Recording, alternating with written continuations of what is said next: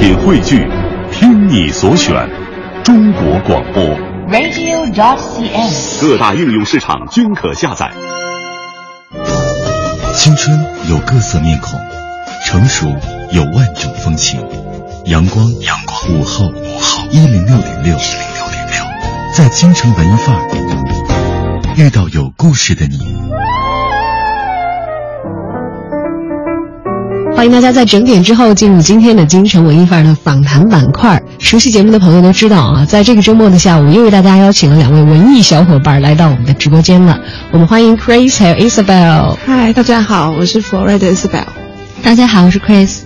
大家听到英文名字就会说啊，反应一下啊，然后听到说我是来自呃 Florida 的 Isabel 的时候，更要可能再反映一下。当然，我这是我在揣测，就是因为像我一样不是太溜的人哈，跟我们讲一讲你们共同的拥有这个名叫 Florite 的东西到底是什么吧。嗯，Florite 其实是我们刚新成立的一个鲜花的花店跟一个工作室。嗯，鲜花工作室。嗯。但是我们之所以邀请两位来，不仅仅是因为他们有一个共同的鲜花工作室，还因为他们的鲜花工作室非常非常的特别。因为据说这是全北京城最难找到的花屋，所以我们必须必须要请两位主人来做可靠的向导。虽然我们的 Florate 身在闹市，处于在北京的 CBD 的核心区域，但是据说要找到的话啊。人家说酒香不怕巷子深，花香也是不怕巷子深，在一个非常非常隐秘的所在，所以我们的这个花屋应该要怎么样才可以到达那里呢？嗯，我来讲一下吧。啊，我们的 Florida 小屋实际是在东四环，嗯，离我们的 CBD 真的很近。嗯，去过一次的人，如果想去第二次的话，也是很容易找到的。但是因为呃，这是我们是在一个不太有名的艺术区，这也是我们以前嗯、选址的时候的一个条件之一，想说不要太喧闹的地方，嗯，所以这个小屋刚刚好与世隔绝，而且交通又很方便。那如果要找到我们的话，要从东四环的大郊亭桥往东第二个红绿灯左转，之后 呃一直往左手边看，直到你看到一个。不太显眼的小院子，上面写着足球馆、攀岩馆这样的一些呃呃招牌，然后从这个院子走进去，或者是找那个传达室的师傅要问一下大烟囱在哪。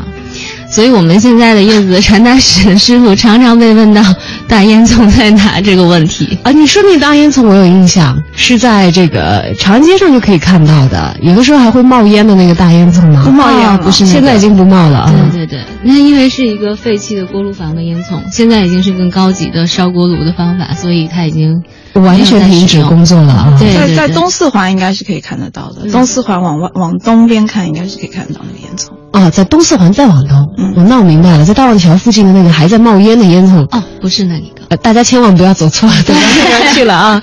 在烟囱下头有惊喜，就觉得沿着烟囱去找一个地标，好像那有点像童话里的情节。但如果你到达那里的话，你真的会发现，好像你撞入了一个童话里面。虽然那个院子好像荒弃已久，但是在这里头有一个非常非常温暖的花屋。带着人间春色，在每一个季节等待你的到来。我们来讲讲这个 Florida 的大本营吧。我们那小屋有它自己的名字，就是我们刚才提到的 Florida。对，同时是我们的啊花店的品牌的名称。是这是你们俩在什么时候才共同拥有的一个所在？嗯，我们其实先讲 Florida 的来源好了，就是我是从新西兰回来的。嗯，以前嗯、初中之后就一直在新西兰生活读书那样子，所以一直是被很真实、很纯洁的大自然围绕着的。然后后来是因为嗯、想要在工作上面有更多的突破跟一些挑战，所以决定来到北京。然后来北京以后，虽然就是在硬体上面都很多冲击跟刺激。也有很多成就感，但是总觉得生活好像少了一些，嗯，更温暖、更柔性的一些支撑。那以前我的习惯在新西兰都是周末下班的时候，就周五的时候都一定会带一些鲜花回家，在就是下下班的途中会在小店买一些鲜花带回家，然后让接下来这个礼拜周末跟接下来的这个礼拜都会有很好的心情。但是就是来到北京以后，嗯，因为我本业是做建筑的，那建筑这个行业，嗯，其实对体力上来说，跟工时是非常非常特殊的。然后我基本上，虽然我那时候来的时候是在一个外企单位工作，感觉好像是蛮好的，但是其实从上班开始。大概刚开始上班大概三四个月，每天晚上都是每天都是早上九点上班，晚上两点回家，然后洗完澡睡觉，第二天早上早饭也不吃就出门了，接着循环，早九然后凌晨两点下班的这样的周期没有停过，对，就觉得这个生活到底是不是我想要的东西？就是钱在口袋里是没有错，但是心不是那么踏实。所以那个时候，就是来到北京，其实不久就有这个想要开一个花店的这个想法。然后那个时候，我也跟很多朋身边的朋友讲我这个想法，但是没有一个人有任何回复，或者是跟我有这个共鸣的。嗯，Isabel 是从台湾来的姑娘啊，是，其实是在南方生活，然后留学也是去到这个。南南边的国家，南半球的最南边啊，南半球的国家，就连季节都跟我们是有很大差异的。是被大自然环绕的新西兰，来到北京，确确实实可能会感到一个很明显的，啊，绿色的植物怎么一下子大面积的少了这么多这样的一个感觉啊。在建筑师的苦心营造的自己的工作和生活，在这个新的城市里面，好像工作上面、金钱方面获益颇丰，但是在生活上呢，却总觉得好像缺失了很大一块。由此诞生了想要开花店的想法，但一直找不到同道人。是，那 Chris 是从什么时候开始表现出他可以成为你的同道人的潜质的？因为 Isabel，我管他叫 Bell 了，就是他实际上来北京并没有很久，所以我们认识的时间加起来也可能都不到四年。那可能一开始认识的时候，就我觉得那种感觉是很奇怪的，就是你跟很多人认识很久，也不一定能。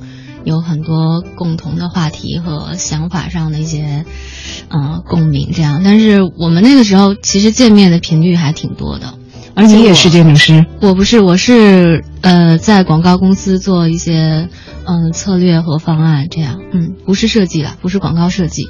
嗯，广告公司的人是这样的，我是长期在一些。佛 A 公司是中间流窜，然后可能每一次离职的时候都是因为太累了，就是工作压力太大了，想要放松一下。嗯，然后嗯，每一次离职都想说再也不想做广告了。但是实际上，其实广告和自己创业有的时候挺像的，是因为它都很有挑战性。嗯，所以在有一次离职的时候，大概是零，现在是一一五年，一三年，现在是一五年，一三年嘛，对对对，一三年的时候那一次。从广告公司离开，然后我就一直在想，说自己到底要做点什么。嗯，然后听不要讲他想要做的花店，他跟我形容了一下，刚还刚还没讲，就是他跟我讲了一下他想做的花店，就听起来让我很兴奋，就觉得说是跟我现在，因为你那个职业病是在那边的，你会想说现在花店行业整体是怎么样子的？那他的人群有没有被满足到？还有没有一些机会和市场去做？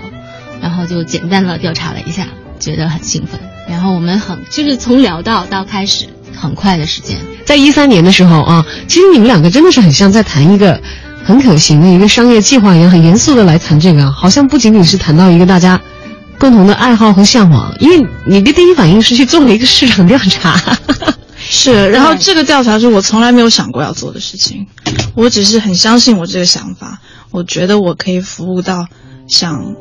我这样子的人，我觉得像有我这个想法、需要跟需求的人，一定是大有所在。北京是全中国最前面的城市，有这么多外来人，这么多外地的经验，怎么可能有人不爱花？怎么可能会有人不想要花在他们的生活里面？这是我觉得很纳闷的地方。对，哪怕有万分之一的人有这样的需求，那么他们可能就是我们要找到的同路人。没错，讲太对了。哎，说到这个市场调查，看来两位是很理性的在操持这样一个很认真的事情啊。虽然此前这个 Isabel 跟很多的朋友讲起这个想想法，别人都只是一听而已，觉得哦他有这个愿望，没打算当成一个实事要开始推进和做。但是有位很认真的 Chris 小姐当真，而且开始做市场调查，逐渐的两个人就会变成合伙人的样子，开始经营这个事情。那那个时候其实你们自己都有自己的专职工作在做，是一直到现在你们也都还是以半职的情况来经营自己。的这个花店的吗？算是吧，是，嗯，算是。还有这个广告的工作，还有建筑师的工作，是。那你们的作息时间是不是也因为有了这个花店会有一些调整？不太可能早上九点上班，再到夜里还有时间和精力来打理花店吧？更早。还 要更早，说说看吧，给你们的生活带来了一些什么样的改变？因为广告人大概是这样，忙起来没日没夜，但是辞职的间隙可能就会有很长时间的休息和调整，会有一个弹性的放松。只不过他的这个跨越的时间周期可能要要拉长到几个季度或者是一年来看，觉得哦中间有一段空闲。那么建筑师刚才讲到，天天重复，每天如此，对于体能和精力都有一个超高强度的一个要求。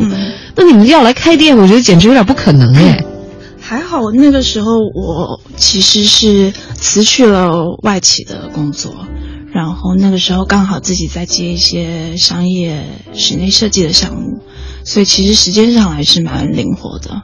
尤其画图，你夜深人静的时候画图，并不会影响到白天需要做的事情。最主要是辞掉了那个 固定要打卡的工作。对对对。Grace 呢？那个时候是间隔。嗯，那个时候就是我在。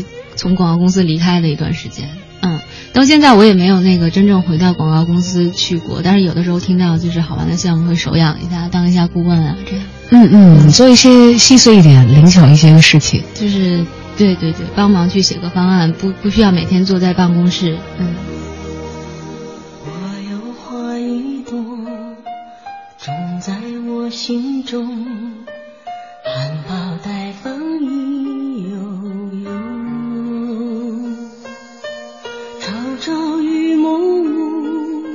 切切地等候，无心的人来入梦。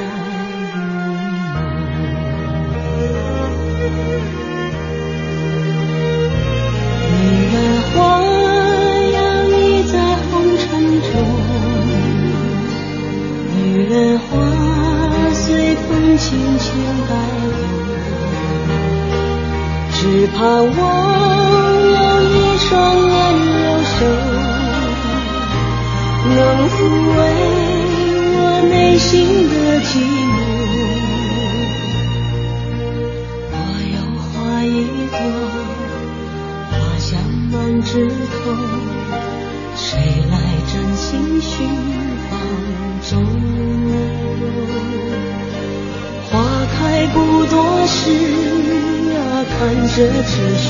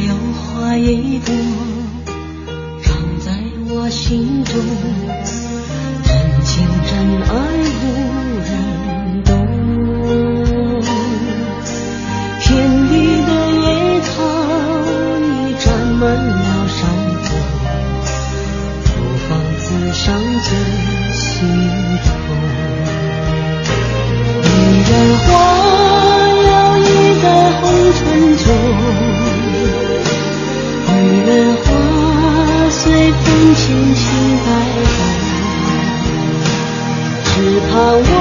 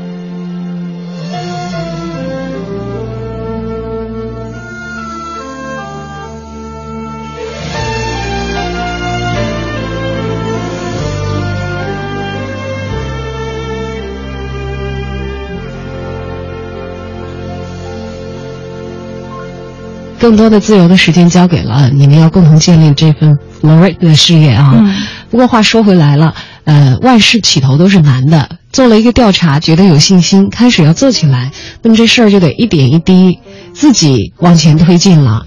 首先开店得要找地儿，你们的地儿找找在 CBD，但是又是一个这么难找的地方。可是我看到了你们的图片，一下子觉得，哎呀，太棒了，太好了！花店大概就应该开在这样的地方。完全的闹中取静。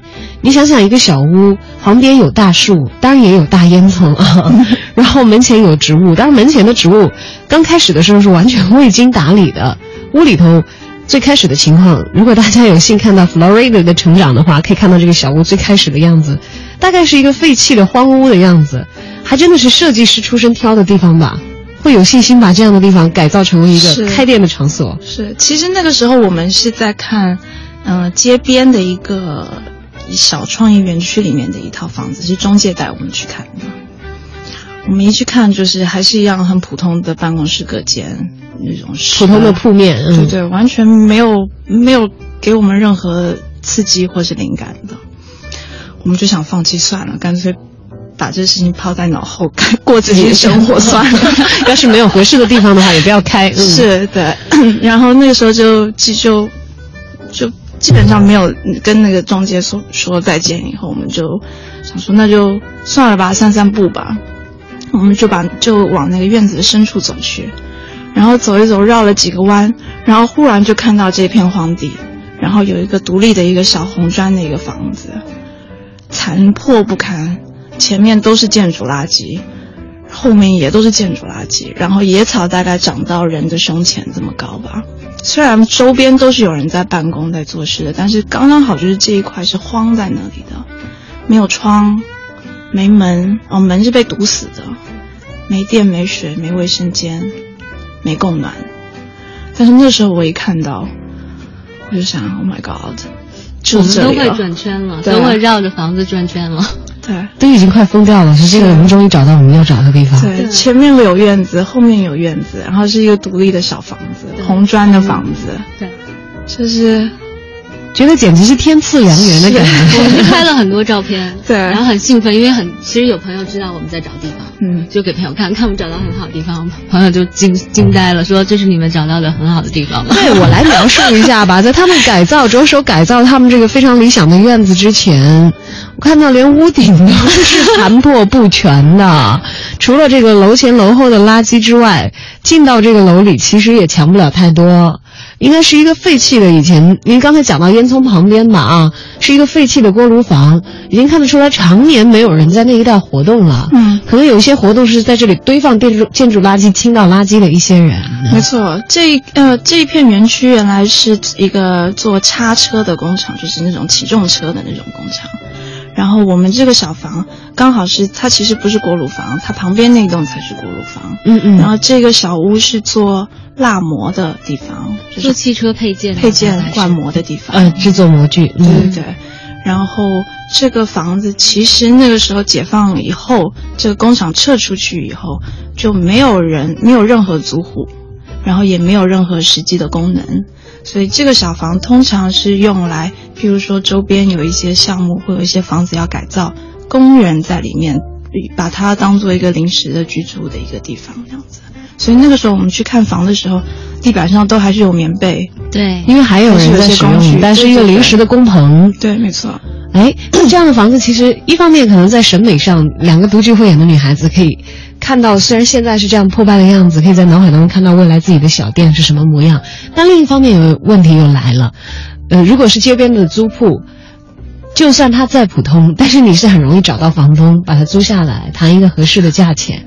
那这个房子，甚至你可能看到它荒在那里，你找它的这个所有者，你找它的主人都会比较费劲吧？是，对，是没错。所以我们当时是先从看见这个房子里面出来一个看上去好、比较沟通、比较好沟通一个女生，然后就过去跟她问，她说：“我带你去找物业吧。”哦，这个房子有物业，好办了。有，就是传达室，他就从传达室找了一个那个平时在那边管停车下拉杆的这个人，说这个房子租给谁了，然后那个人就告诉他租给你老板了，这样。嗯，是吗？对 对对，租给你老板，就说租给姚明了。然后我们想说，哇，姚明，我们今天还能叫姚明？你知道打篮球两米高的那个姚明？结果不是，就是 谐音很像的一个一个名字，这样。哦，结果当时租那个房子的租客名字叫姚明，对。而且真的就是帮我们去找这个传达室的那个大爷的姑娘的老板。嗯，然后那个传达室的人说：“哎，我今天看见他的车就停在那边，他应该人在吧？我带你去找他。”因为当当时这个姑娘走出来的那个楼是一个蛮高，我们看起来觉得是一家大公司。嗯，然后我就不觉得说一个传达室的大爷能带我去找这个这个这么大的一个工作室的老板，但是他就带我去，我就跟着他，他就我就想说。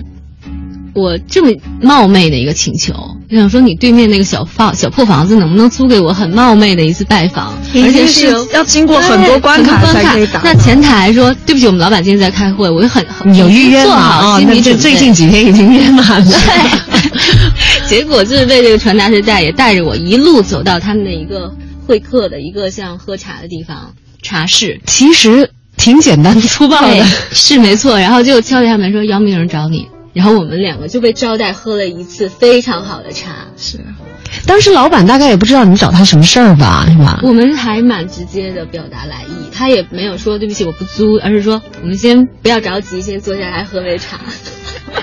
因为其实还挺好的，遇到的是我们的邻居都超级棒了，人都非常好。就貌似好像是一个挺费劲的一个事儿，因为一般像这种荒弃的院落，你得要打听打听它产权是哪个企业，这个企业负责人是谁，然后可能像你们想讲的，他是一个比较高级的负责人，那可能得要安排一重一重的，我们怎么样约见他？约见他的时候，他可能。我们可能已经做好一切的心理准备，他会打一切的马虎眼，或者他真的是心没在这个上头。说我过一段时间给你们回复，我了解一下产权的情况等等。结果其实这些可能一般人在租一个店铺之前意想到的麻烦，你们都没有遇到，完全没有，完全没有。人我们就喝了一下午茶，聊了一下午的天。他就说好吧，他说你们想租这个房，那我跟我们的股东商量商量，再跟你们联系。没有问你们想租这个房干嘛吗？有问有问，他实际上很在乎他对面的那个小房子到底要做什么，所以他宁可让他荒着，也没有很很积极的去对把它租出去。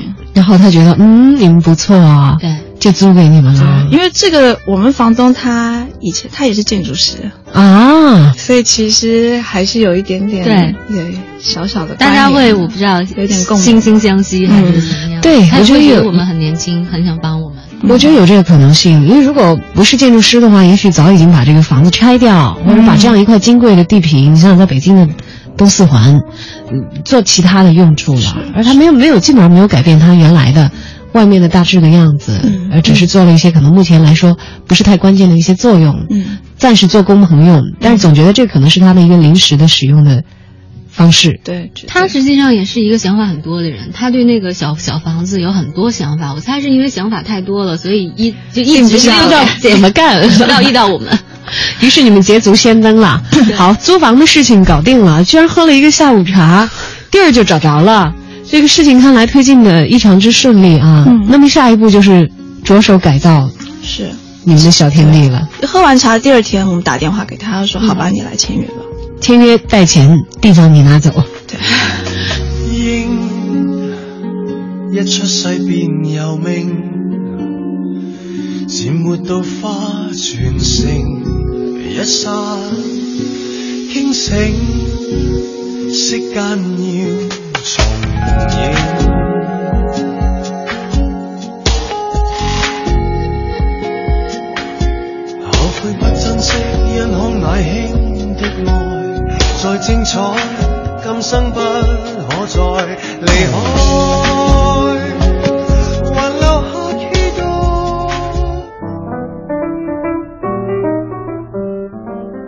欢迎 Chris 还有 Isabel。嗨，大家好，我是 Florida Isabel。大家好，我是 Chris。有给你们很大的权限嘛？因为我看其实对这个屋子的改造力度还挺大的。是我们都有跟，就是设计当中，我们都有跟他沟通。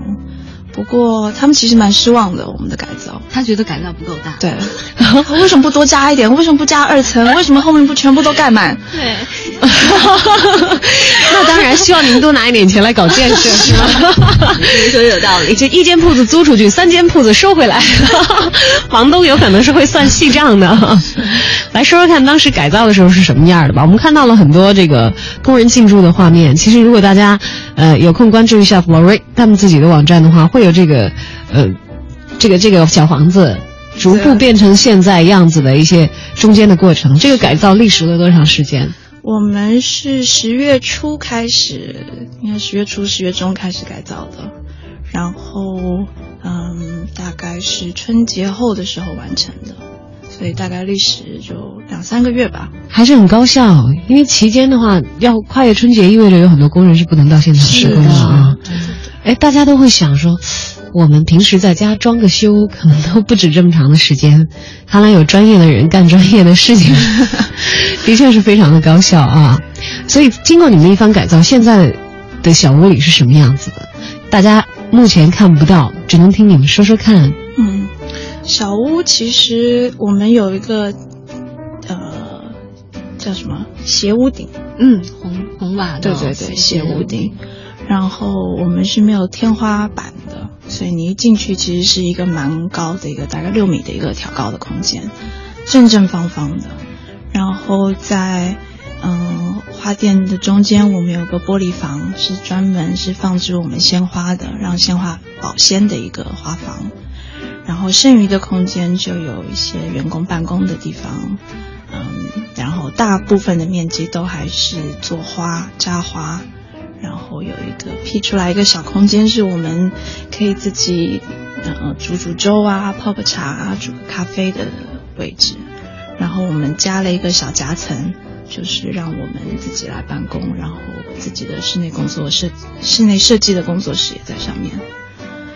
感觉是一个充满了鲜花包围的一个工作室，是的。当然也可以开放给朋友们一起来相聚，因为有煮粥喝茶的地方在啊。怎么看起来那么不像是一个店呢？本来最开始的时候，因为我们也是很用心的去做了一个网站，嗯，那个网站很漂亮，是 Bell 和他先生设计的，我觉得算是一个设计上的跨界，从建筑设计到那个 网页设计，对，然后。呃，最开始我们想说这只是一个我们工作的地方，因为线上花店就操作就是我们把花束栽好，然后选择很好的快递，然后去把花送到客人的手上这样。嗯，但是由我们开始经营我们自己的微信和微博和网站，大家看到我们这边的照片就很想过来看一下，就很多人在微博上面问，那我们拒绝了几次，也想说。不要，这样好像也不太好。怎么说你们别来了吧？这不像是开门做生意的。对，暂时没开放，就很冷冰冰的样子。然后就，但是我们当时觉得，其实大家都觉得很不错了哈。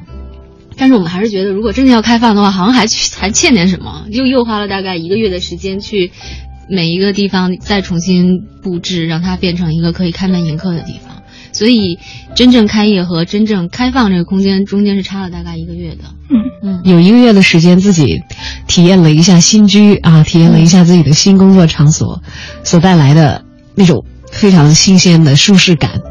但是紧接着就被要踩破门槛的要来看一看的人也没有踩破门槛，我们也还是很亲近的，是吧？到现在还是很亲近啊。就是周末的时候，周末会人很多，因为周末我觉得大家会找这样的地方，那北京很难，尤其 CBD 附近。很难有这样的地方，一定有很多人想要找到，然后在那儿不干别的就能待一待，是也是很舒服的一件事情。所以，一个仅仅的线上的花店变成了线上线下 合在一起经营了啊！哎，Crazy 也是南方人吗？我不是，我是天津人。对不起，我的口音已经被伊泽表完全给同化。你知道，其实讲台湾话是台湾口音是让人你你懂是的，对我回家，我跟他打电话，我爸会在我挂掉电话之后，很凶的问我说：“你能不能正常说话？” 没有没有没有没有，我觉得这个大家要理解。你知道，呃，我有一个朋友讲过一个真事儿，他们办公室也是汇聚了天南海北的人。他说他曾经以为东北方言是感染力最强的一种语言，确实也是啊。他说，直到后来他们办公室呃来了一个台湾的同事，来了一个东北的同事之后。发现过了一个月，两个人口音互换了，他说很厉害。东北的同事说，要不要和我一起去吃午饭？嗯，Oh my god。这样，然后台湾的同事说，就就就会说好啊。然后，呃，然后有有有人会在这个台湾的同事的工位旁边移动的时候，他也会说干好啊等等。其实有一点开玩笑的意味啊，因为大家会互相的学习，是 就融入到这样的氛围里面来了。很有意思的一件事情啊，因为其实就像口音一样，有很多东西是在一起的人，他们会互相影响的。不包括今天其实走到直播间来的两位，穿着都非常的相似，深色的外套。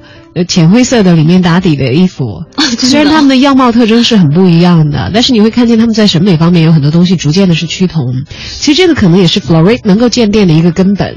就我们的小伙伴们，我们团队的人，其实是有一个共同的东西在内在支撑我们，或者是召唤我们走到一起，建这样一个散散发着艺术气息、有很多的创意和想象、对美好的生活有极大渴望的这样的一个品牌。可能他招来的客人也是这样。在开店了之后，有没有遇到哪些给你们留下深刻印象的客人？我们其实是希望能够做出最自然的东西，最有自然风貌的东西。因为花是自然的东西，自然大自然的产产物。那为什么以前会有这个习惯，把花园里的花插到家里，就是希望室内跟室外有一个这个对应，有一个呼应。我在室内这个硬邦邦的空间，我可以感受到外面大自然给我，不只是在窗外看得到，我在窗内也有这个东西。那所以这个是花为什么会被人家剪下来放在家里面的一个，可能是一个起源吧。所以我们也希望能够做到这样子的，让人家有这种感受，希望大家可以在家里面可以享受到，可以看得到大自然的一些风貌。然后也可以感觉到这个时间的流逝，就是从花到含苞到盛开到凋谢，这个过程是我们希望大家可以体会得到、可以感受得到、一起经历的。所以我们其实从来没有想过，也不计划做花盒这个产品。现在市面上蛮流行的产品，对。那我们的概念是，花盒它其实是一个蛮平面的一个东西。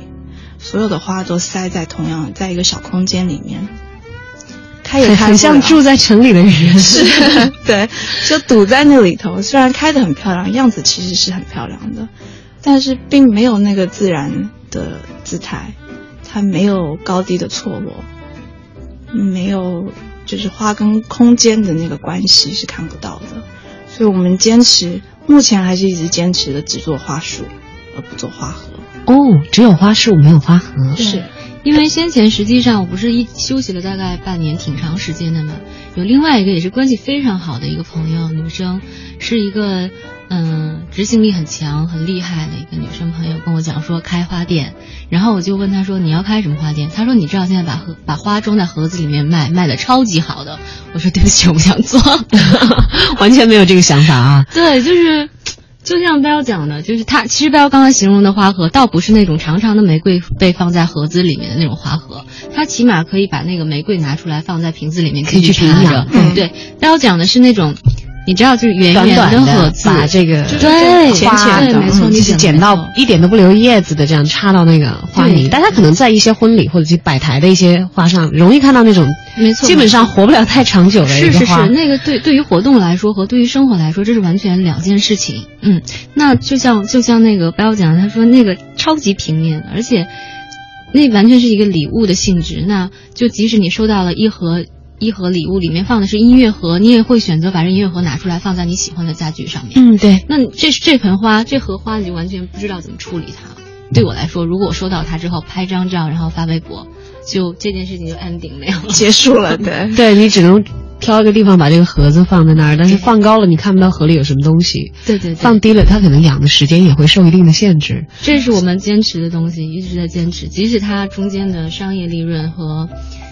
而且在大中华地区都很流行。对，因为花河有有一个，就是真的是说精明一点的话，它有一个很大的便利，就是它在运输上，它不会太担心那个花朵被压。你太内行了，没错。我觉得这是一个很直观的，就大家都知道花这种东西很娇嫩，是是是，它很艳丽、很美好。你稍微有一点折或者压，它样子就不一样了。花束肯定是比较难难包难送的。所以我们真是为了解决这个问题，在包装上面设计了大概其实挺久的。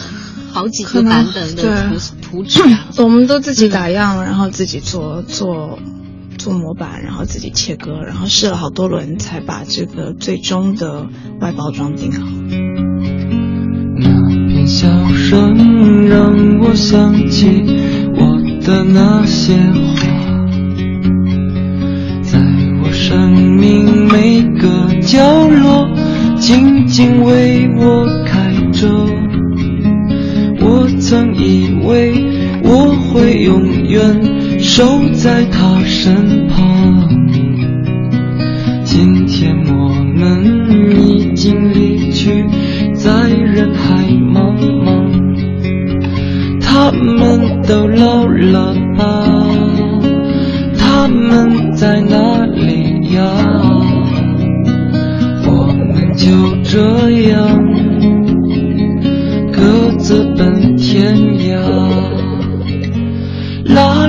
lo, lo,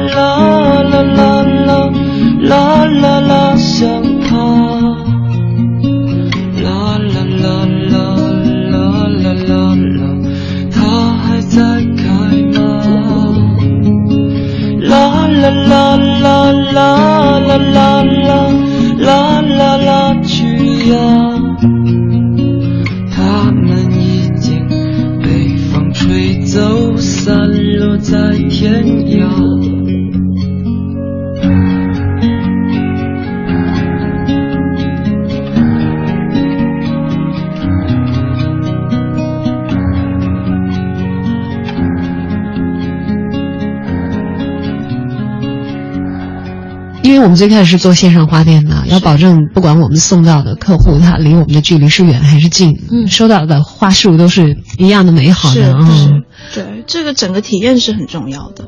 因为目前很多大家觉得花是一个礼物多过是一个生活上面的一个必需品，那这个是我们希望能够宣导的一个观念。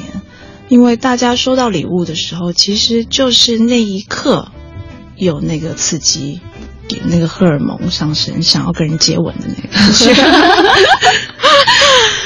但是其实花是有生命的，你不是说收到一条项链还是一个手链就啊谢谢，然后放一边就算了。你收到这个花是应该仔细的把包装拆开，把绳子拆开，修剪枝叶，选你喜欢的花瓶，放在你喜欢的位置。这才是一个过程，然后过到明天，过到后天，他陪你吃早餐，陪你下午茶，陪你上班，或是陪你晚上看睡觉前看书，或是泡澡的时候在你身边，这一整个礼拜，都是这一束花这份礼物可以带给你很多在生活上的一些转变，或者在心情上面的一些转变。这个是我们想要强调的东西，它并不是那。并不是只是那一刻的刺激跟兴奋而已，它应该是可以给你带来一些很多不同的冲击，一些灵感，或是让你有时间去沉淀，想要去做一些或者思考一些你平常不会做的一些事情。嗯，而且我注意到一点，你们的花跟别的大家可能在大街上容易碰到的花店不一样的是，你们花束的名字不是按照花自己本来的科目取的。有很多，你如果去一般的花店，会人家会说你要什么花，说哦我要玫瑰花，他可能说你要花束还是要花盒，还是要花篮，还是要其他的，然后我要什么什么花，你可能比较多跟店主交流的说是，呃我要我要这个种类的花，嗯，所以可能一般的消费者也会把这个眼光局限到我们认得的花当中，不认得的我们可能去到一个大的市场当中，我们才可能接触到，但如果没看到，我们也说不出来一个花的名字的话，我们不太可能。去跟那个店家说，我我要一个那个样子那个样子，或者我给你一个图片可能会好一点啊。但是你们的花束其实有自己的名字的，是没错，我们的花最开始的命名，嗯，是一那那些设计好的花束是用颜色来命名的，嗯，所以像有大红色系的花束叫胭脂，粉红色的花束叫粉色羞涩的色，会有月白白色系的花束，会有琥珀，就是秋天的感觉多一点的橙黄色系的花束，那也会有。越来越多设计的花束出来，就可能就跟色系没什么关系，可能会用一些其他的命名方式。嗯，跟具体的要花的人的故事也许会有关联。比如说，我们圣诞节推出的产品是圣诞老人的笑声，吼吼吼，这样。哎，圣诞老人的笑声会是什么样子？好好奇。会开门，吼吼吼。我 来。其实，其实那个名字我是想要叫做红红红的，红红红，H O N G H O N G H O N G，因为其他的产品都是颜色嘛。那这个圣诞花束也是红色的，所以我就想要把这个厚厚厚跟红红红放在一起。嗯，结果被 Chris 拒绝了，被拒绝了。为什么？因为厚厚厚它是那个很容易被联想成圣诞老人的笑声的。因为我们其实有的时候常常会想太多，我们不能把那个我们想太多这件事情强加在我们客人身上。大家不会看到红红红，然后再再去想象说红红红和厚厚厚之间有什么关系。我是这样想的啦。总之，其实我们常常会会有一些那个互相 say no 的一些一些一些时候，对对对，然后在最后再定下来，好吧？我们输出的是要这些，不 不可以永远都是在很快乐的情况之下，对，在商量，永远有一个人要扮演恶人的角色，对，要批评当批评者，嗯。嗯嗯。那我们刚才其实就是讲说我们的那个嗯花的希望花的。他扮演的角色跟一份单纯的礼物是不太一样的，嗯，可能跟你收到了一个玩具的那那种那种感觉都是不一样的，因为你还要照顾它，还要修剪它，然后给它换水。可能因为每个花的花期都不一样，那脆弱的花两天可能就不行了。哎呀，没有两天了，不能这样讲，大概一个星期就不行了，你就把它抽掉。那剩下一些很坚强的花，可能能陪你两个星期这样的时间。所以这中间还需要自己去耐心的照顾它，他才会陪你越久的时间。所以就是像我们网站上的产品图片啊，大部分的那个嗯线上花店的图片都是。女生抱一束花，男生抱一束花，他宣扬的还是收到礼物的那个瞬间的感觉。那我们的图片就是花插在瓶子里面，在一个真正的生活的环境中，我们拍的照片大概都是这样的。嗯，所以我们吸引到的人也是很奇怪，因为现在 有也是我们很专业的，像营销类的朋友会跟我们讲说。花店在中国百分之九十的消费者都是男性，因为真的是是送给女性。嗯，对，男性对于花的一个看待花的一个特点就是，他看不出来这个花美在哪之间有什么区别。嗯哼，那他可能会挑一束最贵的。来表达心意还是怎么样？所以现在有一些很夸张的价格的，还有还有一些什么花牌之类的，为的就是有多少多少朵，上万朵。但是我觉得那丧失美感真的很。我们还拒绝很头痛，要求九十九朵玫瑰这样的定九百九十九朵。因为我上大学的时候，曾经有过男生到我们宿舍楼下给我们同宿舍楼别的专业的女生送，然后。真的是我我我是很流汗，我相信他那个花盘应该没有没有少花钱，是好像就是九千九百九十九朵，他因为他那个大道就是快要把我们宿舍的出口都堵住了，啊，然后很很很老土，我实话讲真的没有没有你拿小小的一个花束来的显得有审美，因为好像据说。呃，很轰动嘛，因为大家会打听。嗯，据说好像最后这一对也没有成。我后来就一直在想，会不会是，会不会是因为这个男生审美差了点意思？因为我们演艺术院校嘛，是是没错。当然了，这只是我自己揣测的啊，嗯，这样的一个原因。但真的是，我觉得作为女性朋友，大家都有收花的经历。你收到一束更加漂亮、有生机、典雅，而且有有内涵的花束的话，会比收到一个你觉得，嗯，包装怎么这样，用这个纸。用用用这样花，好像好像他很不用心的给你送了一个随手在街边买的礼物，那个那个感受肯定是完全不一样的。我身边有一个很好的朋友，他跟我说过一句话，他说：“我警告过我男朋友，这辈子不可以给我买花。” 原因是什么？原因就是他觉得他不会挑到好的花。嗯嗯嗯嗯，所以他虽然很爱花，很爱花。但是规定不可以买花给他，因为他怕失望。嗯，一来怕失望，二来你不懂，又又带来很差的体验的话，这样这样会影响感情。你 就把一件很好的事情变成很坏，对吧？何必呢？嗯！但是有一个问题，我觉得在北方，其实天气环境对于植物来说挺残酷的，尤其是一些可能你在南方很常见、很好养活、花期很长的植物，其实到了北方都会经历很严酷的考验。我也有一些曾经经营过花店的朋友，嗯，就跟我吐苦水说：“你们，因为当然后来是倒闭了。” 他说：“你当然是倒闭了，因为 他吐苦水嘛，就可可能他都会有一些经营上的问题。他就说以前经营这花店的时候没有觉得，只是我个人很喜欢花，我觉得很美，但是做起来这件事情。”发现其实对于体能也好，对于精力也好，有很大的牵扯。说还有一点是，嗯，就就会造成你更多的这个成本上的损失，因为有的时候你要保证你，比如说配一个花束或者怎样，你喜欢的花的种类在这儿，你要进货的，你不可能说我就要一支就要两支在这儿配着。但是花又很娇嫩，它又不是这个地区本来生长的花木的话，就会有大量的损耗。这是他追求品质。结果后来觉得发现实在是无利可图，然后终止掉这个生意的原因。就我有经营花店的朋友是这样，因为你们如果要保障这个自己的出品的质量的话，我相信是不是也会遇到同样的问题？会有这方面的问题。其实它跟那个一些损耗量很大的，嗯，其他的行业都很像。举一个例子，像寿司店好了，我们很喜欢去的一家寿司店，嗯，那个老板在最开始的时候没生意，因为他也是开在很深的胡同里面。那他没生意的话，就会意味着他当天很新鲜的食材，过两天就不新鲜了。嗯，这个如果放到其他的寿司店的话，会选择把它继续用。对，就是我们其实常常遇到这种情况，吃起来就觉得这几天了。你你会很难找到吃到新鲜的店，其实是没错。所以他在那种情况下，他如果就是第五天还在用那天的肉的话，那天的鱼的话，那他这家店就会恶性循环，就会越来越不好。但是他要坚持他自己的品质，就意味着他可能在前半年都在不停的扔东西，来保证他每一每一个客人吃到的东西都是新鲜的。对于我们来说也是一样的，就是我们现在已经过了大量扔花材的时候了。一开始扔的很夸张，我们都很心疼的。我们那个时候跟邻居关系都很好，因为我们常常送花，也打下了一个良好的基础。是，所以就是。嗯，这倒跟是不是外地的花材没有太大的关系，因为北京当地的话，我们很喜欢北京当地的花，就像彪讲，它反映了我们现在室外的环境。嗯，但是实际上很少了，就是大部分还是昆明和荷兰和厄瓜多尔，就是越来越多的大量出口鲜花的地方运送过来的。嗯，是没错，就是它跟本地的花的那个能坚持的时间是一样的，那只不过是说成本就会更高。